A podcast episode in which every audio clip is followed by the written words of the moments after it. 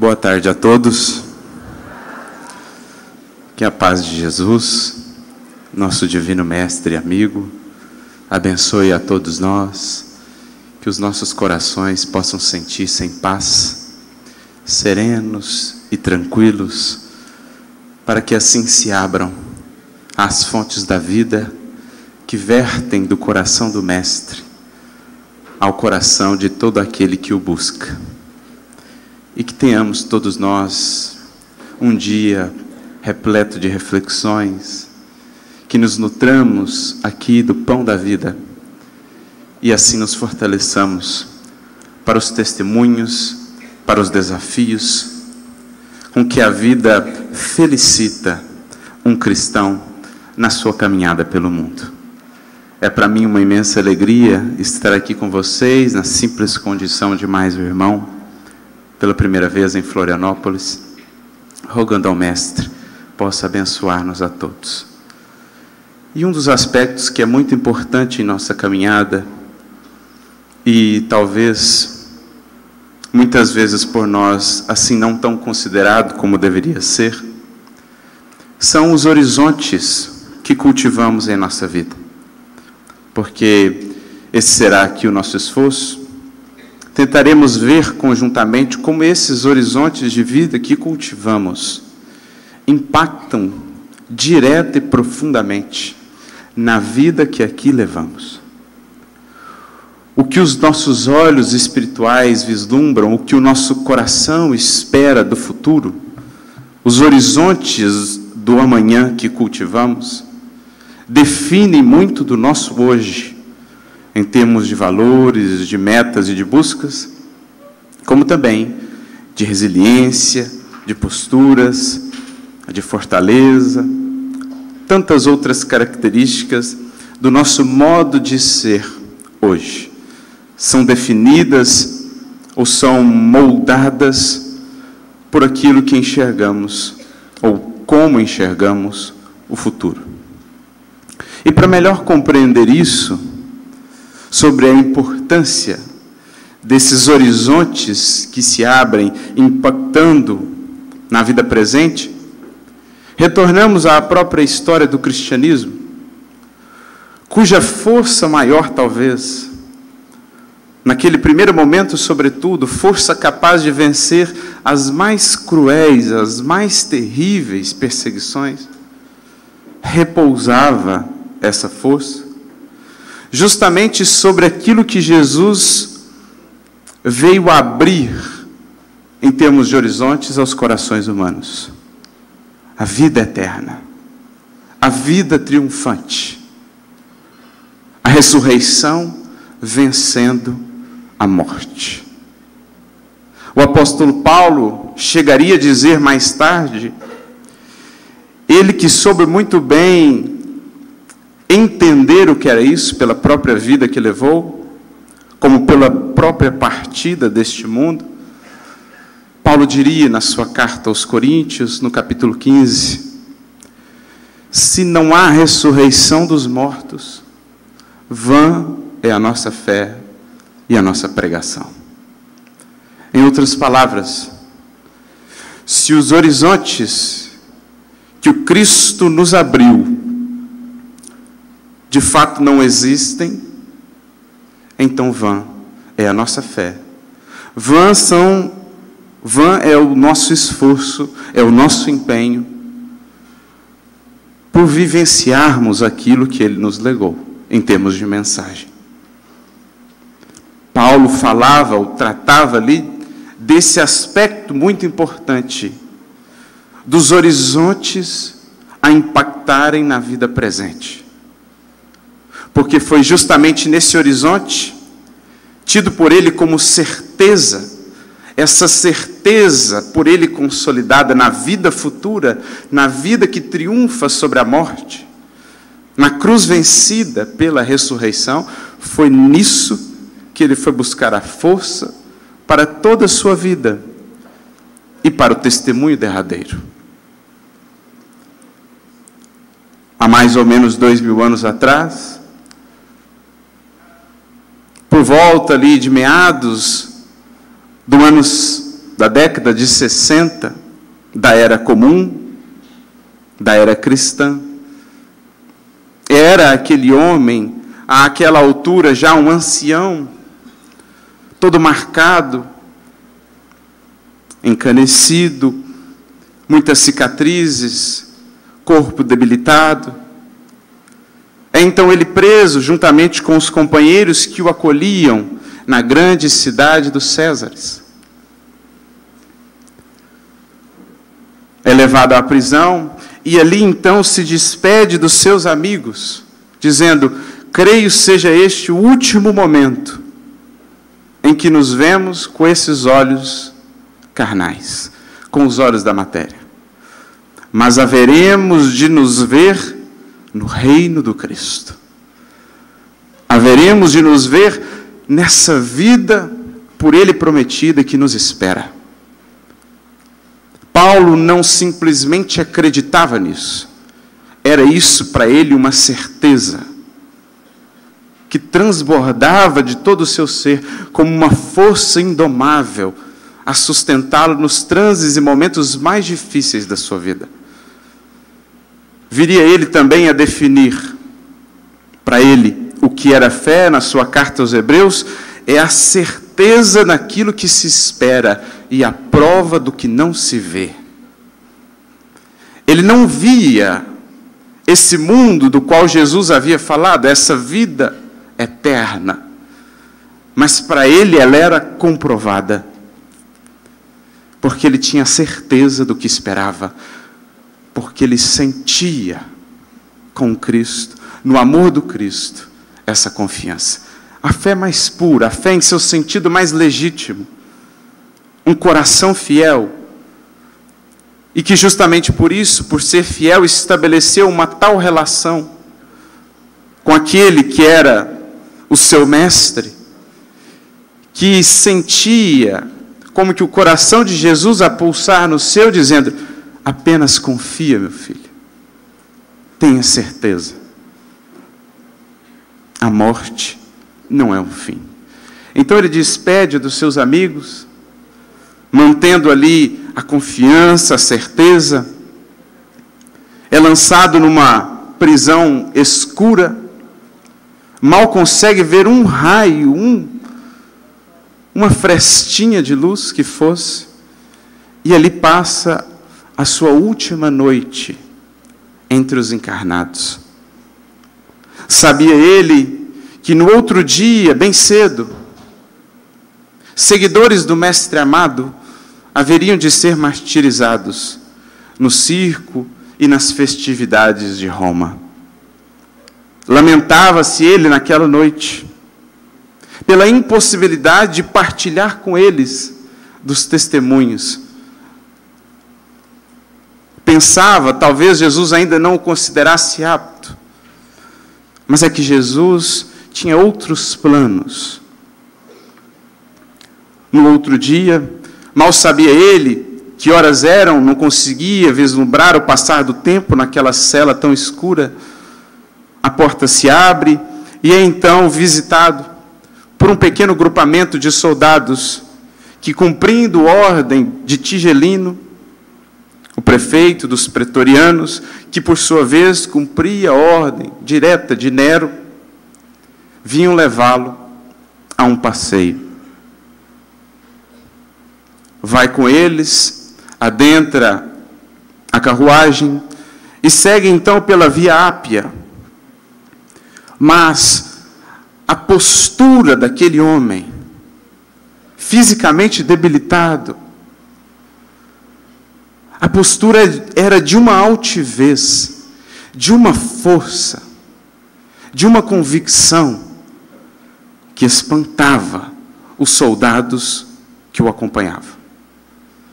O responsável por aquele pequeno grupamento logo percebe Estavam eles espantados, estavam eles assustados. Como era possível alguém se portar daquela maneira, sabendo-se já as vésperas da morte? Como era possível tamanha serenidade, tamanha confiança em um semblante? Que contraste era aquele entre um corpo tão débil, tão debilitado, e um espírito que se engrandecia para além daquele corpo? Que era aquela força? O chefe daquela pequenina comitiva logo percebe, não adiantaria delegar a tarefa a um daqueles, ele mesmo teria de realizar a função para a qual haviam sido designados por Nero e por Tigelino. Encerrar, enfim, a vida daquele que havia se consolidado pelo esforço de decênios de luta e sacrifício pessoal, se consolidado como um dos maiores discípulos do carpinteiro Nazareno.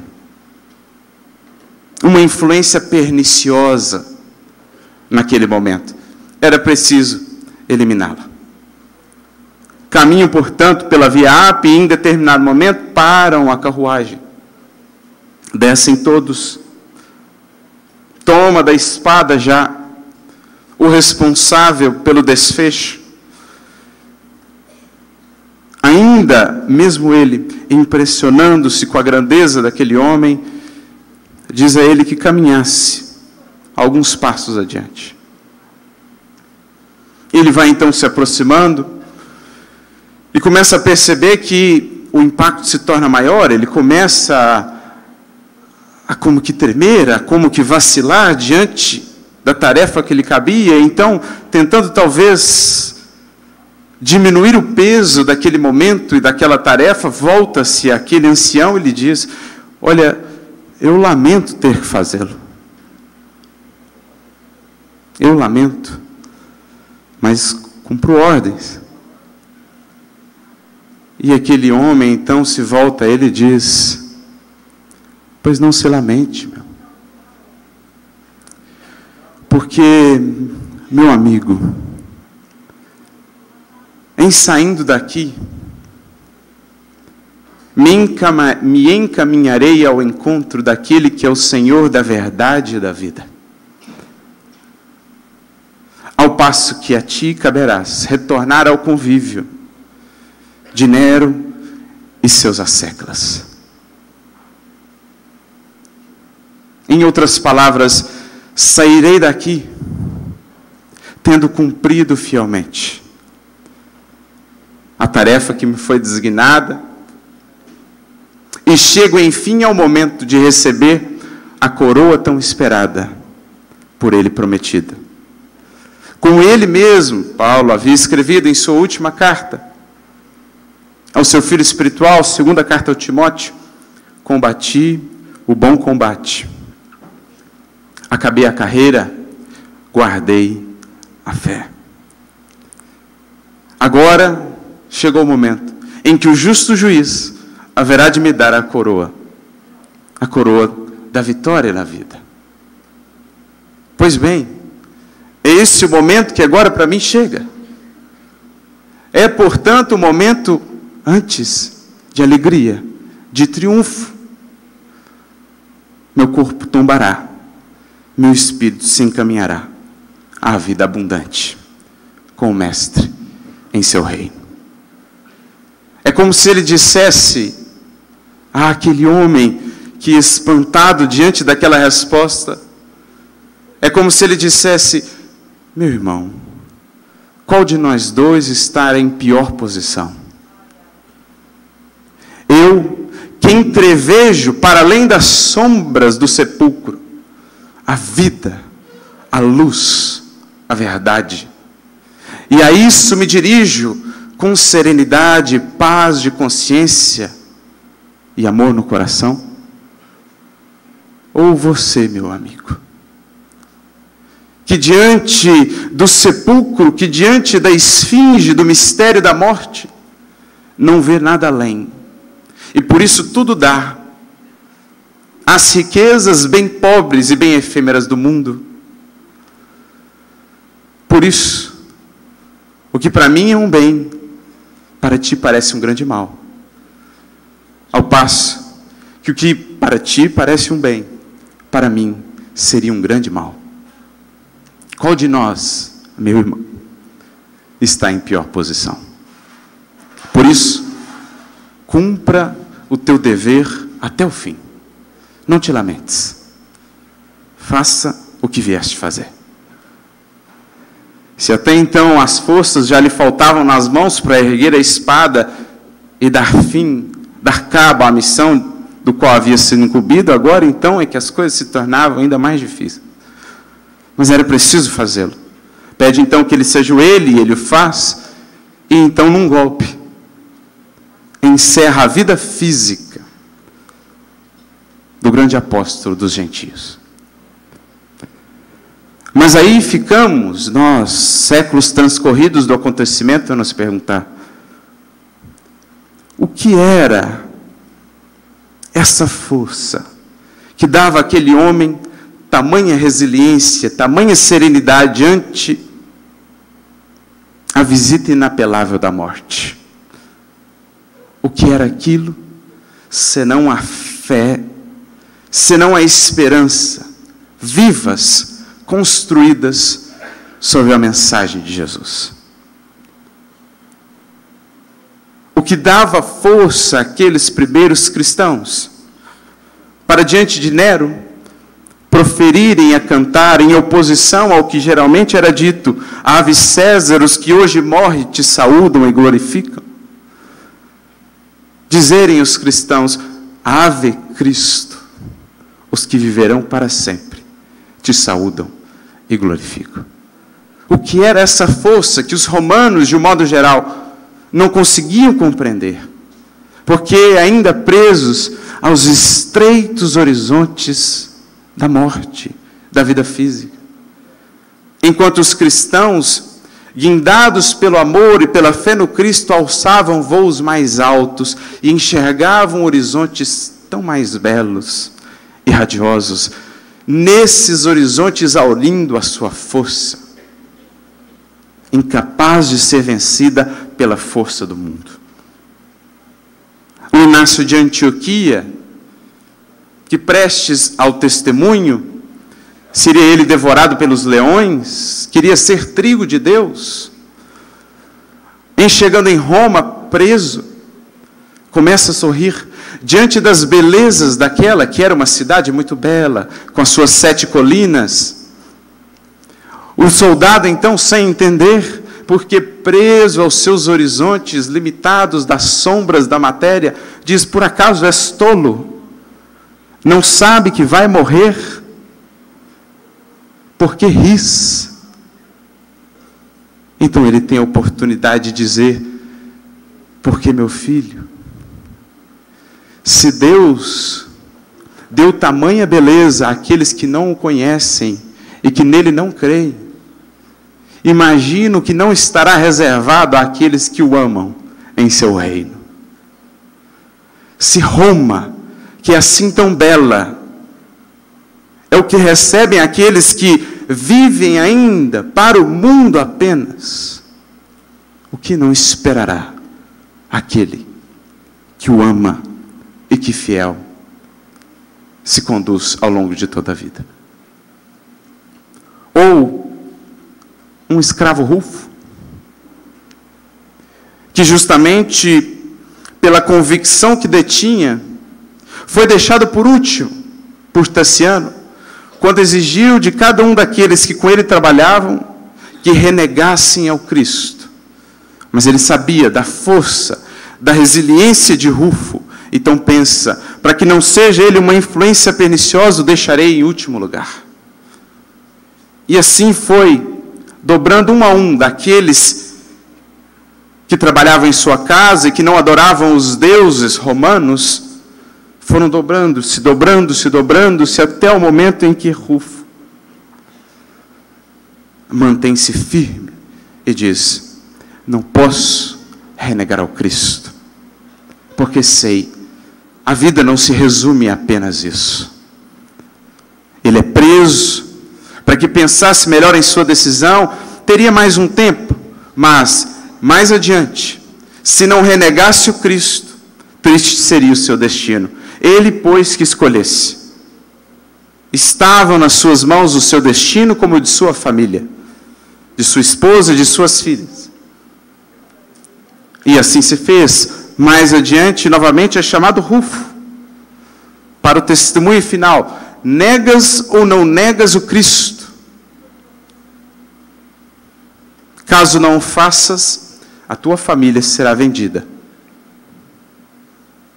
como escravos, escravas, a um qualquer. É colocado ele, portanto, numa das situações mais desafiadoras que um coração possa viver. Mas ali ele se entrega como nunca ao Cristo, a Deus, e diz: Antes de serem minhas companheiras, minhas filhas, minha esposa são suas filhas, Pai. Entrego-as aqui em tuas mãos, porque não posso renegar Jesus.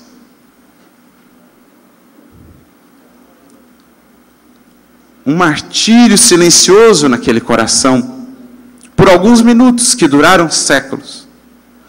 Mas eis então que aquele que comprava a sua família como escravas, aproveitando-se de uma ocasião, aproxima-se do ouvido de Rufo.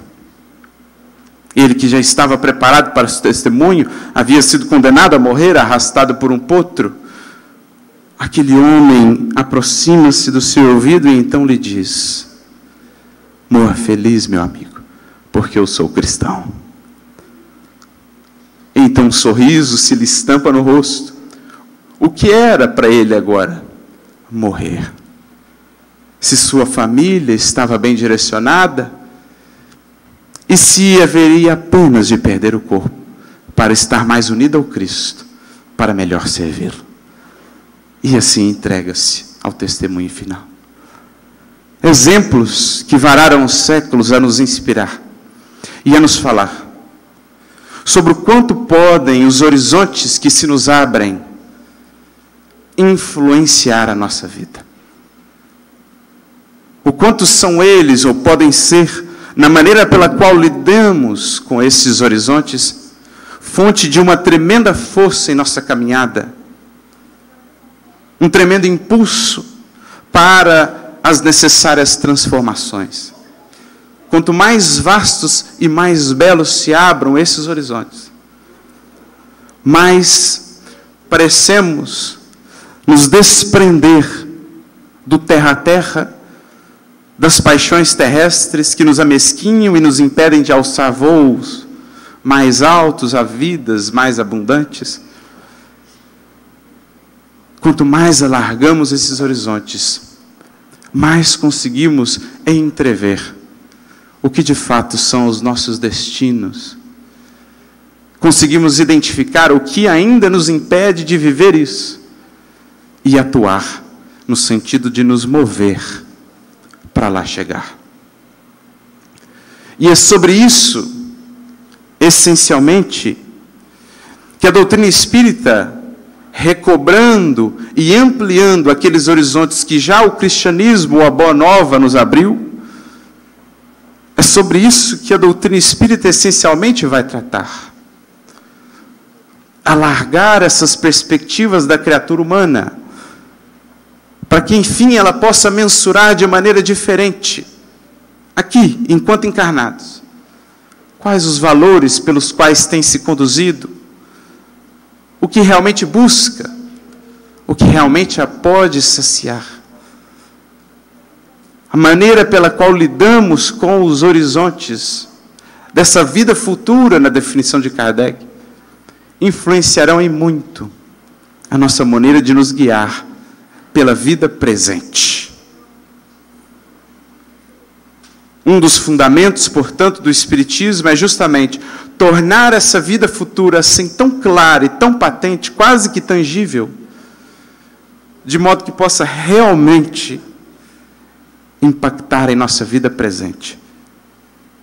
Como fez a vida triunfante de Jesus, vencendo a morte, na vida daqueles primeiros cristãos. Por isso, Kardec, numa pequenina obra, mas de um conteúdo precioso, que comemora neste ano seus 160 anos também, a obra O que é o Espiritismo, Lá, o item 100 dessa obra, Kardec vai tratar das consequências do Espiritismo. Isto é, das consequências que essa abertura de véus trazem àqueles que se propõem a estudar essa mensagem. O conhecer a realidade do Espírito, o cultuar essa realidade do Espírito, deixando, enfim, para trás os velhos ídolos mortos, frágeis, quebradiços da matéria. Quais as consequências do Espiritismo? Kardec se fará essa pergunta para ele mesmo responder. Pautando a sua reflexão nesse pilar fundamental, no impacto que uma vida futura mais clara, que deixa de ser agora mera teoria ou mera expectativa, e passa a ser quase que um quadro que conseguimos tocar tal a riqueza de detalhes que nos é trazida dessa vida que nos espera pelos próprios seres que lá vivem, espíritos, seres como nós, apenas incorpóreos, é tão meticulosa, é tão coerente, é tão detalhada a visão que se nos faz com a doutrina espírita, que ela produz um impacto significativo na vida presente. Por isso, Kardec, fazendo essa análise sobre como esses horizontes do amanhã, ou a ausência deles, influenciam o nosso modo de agir e de nos conduzir, nesse item 100, em determinado momento, Kardec dirá: sem a vida futura, a atual se torna para o homem coisa capital. O único objeto de suas preocupações ao qual ele tudo subordina.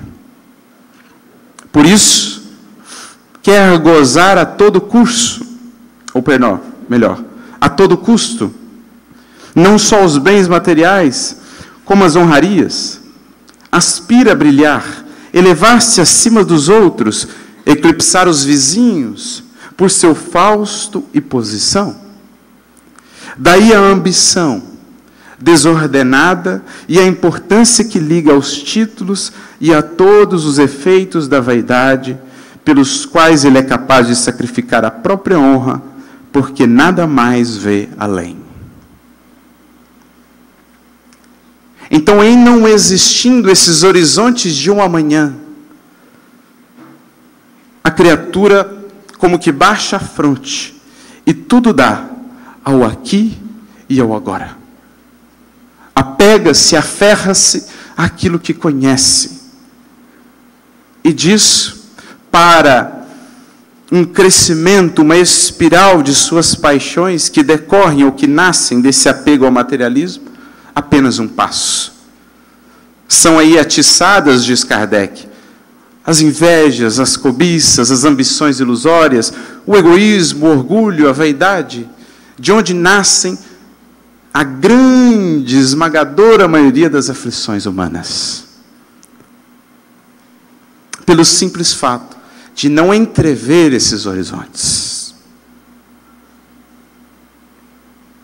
Um vínculo, portanto, que Kardec faz aos horizontes que temos e às nossas próprias emoções, ao que cultivamos. Porque, de fato, se não há um além, se não há uma consequência do que aqui fazemos neste além, que me importa então refletir sobre como me conduzo aqui? Por que buscar ser mais humilde? Sacrificar-me por outros? Renunciar aos gozos e prazeres? Por que buscar o equilíbrio? E até mesmo, em última instância, por que buscar o bem? Se nada há, se tudo se resume ao pó, se o final de todos os seres é o não ser ou o deixar de ser. É quase que lógico esse caminho. É lógico, mas com premissas erradas. É o que Paulo, e aí a gente vê a visão do apóstolo. Também em sua carta aos Coríntios, nesse capítulo 15, que é especial, Paulo trata dessa importância da vida futura, ele dirá: se não há ressurreição dos mortos.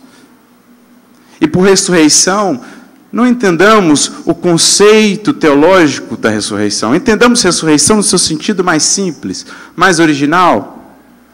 Na palavra grega, ressurreição significa levantar-se. Isto é, continuar, deita o corpo, levanta-se o espírito, e a vida segue triunfante. Isso é ressurreição no sentido mais elementar da palavra. Poderíamos pensar em outro sentido mais profundo na ressurreição como o fechamento da experiência do espírito na matéria, quando não mais precisa reencarnar. Mas o conceito mais elementar para Paulo aqui é a continuidade da vida. Se não há ressurreição dos mortos, diz Paulo, então comamos e bebamos porque morremos amanhã. Não é de uma lógica cristalina? Se não tem nada, por que não gozar? Por que não dar tudo ao corpo? Por que pensar nos outros? Por que pensar em moral? Eis os efeitos perniciosos do materialismo e do niilismo. Por isso, Kardec, em tantos momentos, dirá: nosso grande adversário é o materialismo. Porque ele tem uma relação direta, profunda com o egoísmo e tudo que daí decorre. Não era a condição natural. E é a postura em que muitas consciências, em que muitos corações se veem.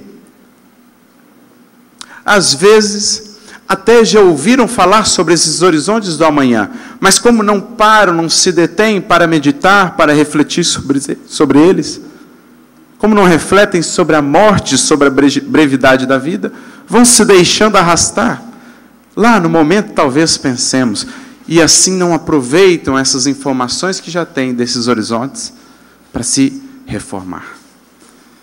Emmanuel terá uma mensagem muito interessante no livro Pão Nosso, capítulo 68, intitulada Necessário Acordar, em que ele diz que grandes massas de crentes, de, das várias vertentes, supostamente religiosos, vão sendo conduzidos vida fora quais sonâmbulos Ouvem falar de Deus, de fé, de espiritualidade, mas como se fosse uma coisa distante, uma esfera distante. Para só então despertarem muitas vezes quando o instante da qual nenhum de nós haverá de escapar nos visita. E então amargamente despertarmos o que eu ajuntei, para quem ou para que foi? Para a vida ou para a morte? Como naquela parábolazinha de Jesus no Evangelho.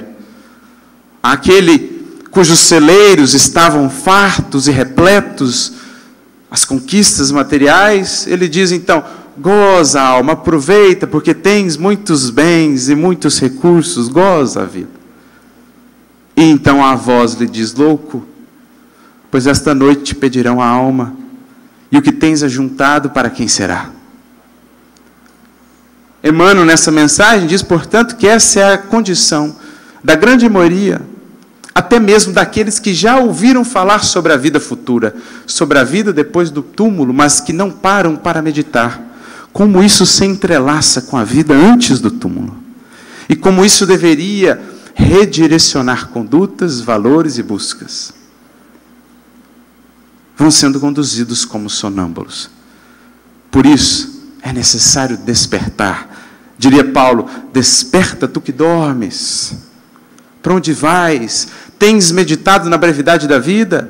Tens meditado nos horizontes vastíssimos do amanhã que a doutrina nos abre, que o cristianismo nos fala? Para então pensar: como tenho conduzido-me aqui e agora? Me recordo o próprio Santo Agostinho, na questão 919A do Livro dos Espíritos, quando fala do autoconhecimento como processo fundamental de renovação, que o Jorge aqui tão bem lembrou. Mas ao final da sua fala, ele dirá assim: Ah, talvez muitos dirão que o presente é positivo, isto é, certo, e o futuro é incerto. Mas olha o que ele diz: é justamente essa ideia da qual estamos incumbidos modificar o vosso mundo interior. É justamente essa ideia que temos de modificar, de que o futuro não é incerto, de que ele é positivo, de que nós o podemos tocar e que ele deve sim impactar em nosso presente. Por isso, Kardec prossegue dizendo: a certeza da vida futura e de suas consequências muda-lhe totalmente a ordem de ideias. Ele faz ver as coisas por outro prisma. É um véu que se levanta descobrindo imenso e esplêndido horizonte. Eis a grande obra da doutrina espírita no mundo moderno. Positivar esse futuro, essa vida futura. Para que essa certeza, agora clara, porque ancorada na compreensão e também no sentimento, possa nos impulsionar a esses horizontes do amanhã que nos esperam. É o que Emmanuel dirá no prefácio do livro Obreiros da Vida Eterna, intitulado Rasgando Véus. Não é outra coisa o que o Espiritismo veio fazer perante o mundo, perante as consciências ainda atemorizadas, diante do esfinge, da esfinge do enigma da morte, rasgar os véus e mostrar-nos um horizonte esplêndido, vasto a nos esperar. Não mais o céu do favoritismo, não mais as punições eternas, mas sim a colheita. A colheita da sementeira feita dentro, no âmbito do livre-arbítrio. Céu e inferno construídos por dentro de nós, e o mundo espiritual, uma vida futura simplesmente a revelar o que trazemos por dentro. Conquistas ou a ausência delas. Mas um horizonte que nos preencha de esperança. Não há mais portas cerradas, não há caminhos sem saída. Com a misericórdia desse Criador que nos fez todos destinados ao seu amor, invariavelmente, todos haveremos de chegar. O quanto mais rápido ou mais devagar, corre por nossa conta. Mas é um horizonte de molde a repletar o nosso coração de alegria e de esperança. Quando vislumbramos o quanto há por conhecer, o quanto há por fazer, quantas belezas por devassar, quantos mundos a conhecer e a desbravar, a começar sempre pelo nosso próprio. Eis a certeza, a fé e a esperança sólidas que o Espiritismo, explicando a própria mensagem do Mestre, haverá de nos proporcionar. Uma força tremenda ante os reveses e as lutas da vida, porque agora, como que planamos em horizontes mais altos, e o que antes parecia grande, intransponível, converte-se em simples obstáculo. Transportamos-nos em sentimento e em pensamento a um outro ponto de vista, como dirá Kardec, que tudo redimensiona, que tudo ressignifica. As maiores dores são agora as maiores bênçãos, as maiores lutas, as principais alavancas do nosso progredir. As facilidades perdidas, tentações que foram afastadas muitas vezes. Conseguimos, por cima das inquietações humanas, das angústias e mesquinharias de uma vida muito presa ao terra a terra, conseguimos planar nos reinos do Espírito e contemplar a beleza do infinito e da eternidade que nos esperam. Eis o que faz o Espiritismo com os horizontes do amanhã que nos descortina. Prosseguirá Kardec dizendo: diante da infinita grandeza, perdão, diante da infinidade e grandeza da vida de além-túmulo, a vida terrena some-se como um segundo na contagem dos séculos, como um grão de areia ao lado de uma montanha tudo se torna pequeno, mesquinho, e ficamos pasmos de haver dado importância a coisas tão efêmeras e pueris. Daí, no meio dos acontecimentos da vida, uma calma, uma tranquilidade, que já constituem em si uma felicidade, comparadas às desordens e tormentos a que nos sujeitamos, com o fito de nos elevarmos acima dos outros. Então tudo se torna mais suportável. Habita em nosso coração serenidade, confiança, porque saímos um pouco do domínio do tempo, com a sua ansiedade, cronos, e transcendemos, vibramos em clima de eternidade. De uma esperança que não se detém no túmulo, que não se detém nos estreitos horizontes que a morte nos propõe. Diria mesmo o apóstolo Paulo: somos nós os mais miseráveis de todos os homens, se a nossa esperança em Cristo se resumisse a esta vida. Mas sabemos, não há, não é somente esta vida de agora, a dádiva que recebemos do Criador, mas sim a vida agora na matéria, amanhã fora dela, mas a vida num eterno contínuo do qual nunca mais sairemos, senão aprofundaremos essa experiência em busca ou em direção da vida abundante. Vejamos, portanto, como tudo se ressignifica à luz desse consolador. E por isso é consolador. Mas também libertador. Dirá Emmanuel, no prefácio do livro Missionários da Luz, o Espiritismo detém no mundo hoje missão de significativa importância, não apenas na condição de venerável consolador da humanidade, mas também enquanto movimento libertador de consciências e de corações.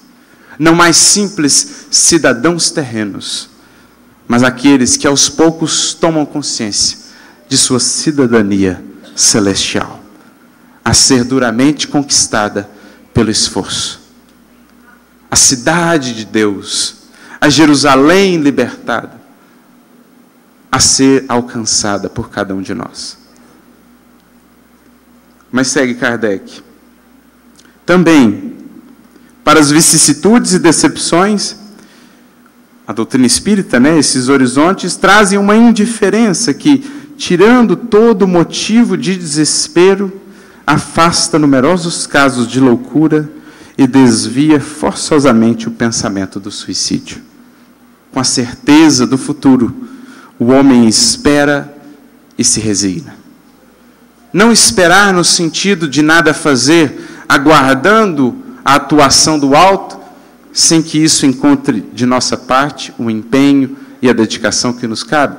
Esperar no sentido de esperançar, esperar agindo, obstinação pacífica, paciência resiliente, a fortaleza. Com a certeza do futuro, portanto, o homem espera e se resigna. Com a dúvida, perde a paciência, porque nada espera do presente. Nesse momento, portanto, meus amigos, de sombras, de desafios, de desesperança, que vem estendendo seus tentáculos sobre muitos e muitos corações e consciências. Que possamos nós, amparados nesse Consolador, alçar voos mais altos e ali nos embebedar dessa esperança. Que se faça em nosso coração luz, prenunciando a bonança que vem sempre depois de toda sombra. Que se faça o nosso coração como a lareira, aquele calor acolhedor que ampara aqueles que têm caminhado pelo mundo ao peso do frio, do desalento, do pessimismo. Nesses momentos de tantas transformações, é preciso, com Jesus, com Kardec, com o Consolador, elevar-nos até o Senhor no alto do testemunho e da exemplificação, subindo aos montes, como nos pediria Jesus no seu sermão profético, para descer aos vales humanos como mensageiros da esperança, na certeza desse porvir, na certeza desses horizontes do amanhã, que com Jesus se nos fazem tão belos, porque sabemos, Ele está no leme, Ele está conosco. Que possa, enfim, vibrar em nosso coração a certeza que vibrou um dia no coração de Paulo, de Pedro, daqueles primeiros cristãos, e que possamos, nesse mundo de tristeza, de desamparo, falar: meus irmãos, confiemos, sirvamos, a luz vem chegando, a aurora se anunciando, um amanhã com tantas bênçãos, com tantas luzes, que possamos ser arautos com Jesus desse amanhã. Que possamos, enfim, testemunhar em vida essa nossa certeza, essa nossa confiança. Que possamos projetar com Cristo nosso coração no futuro, fazendo para o presente uma ponte por onde esse futuro possa se materializar. Que Jesus possa contar com cada um de nós para pintar os quadros desse amanhã que tanto ansiamos. Que ele se faça, enfim, em nossa vida presente, para que seja o grande presente do alto para a humanidade. Muita luz e muita paz a todos.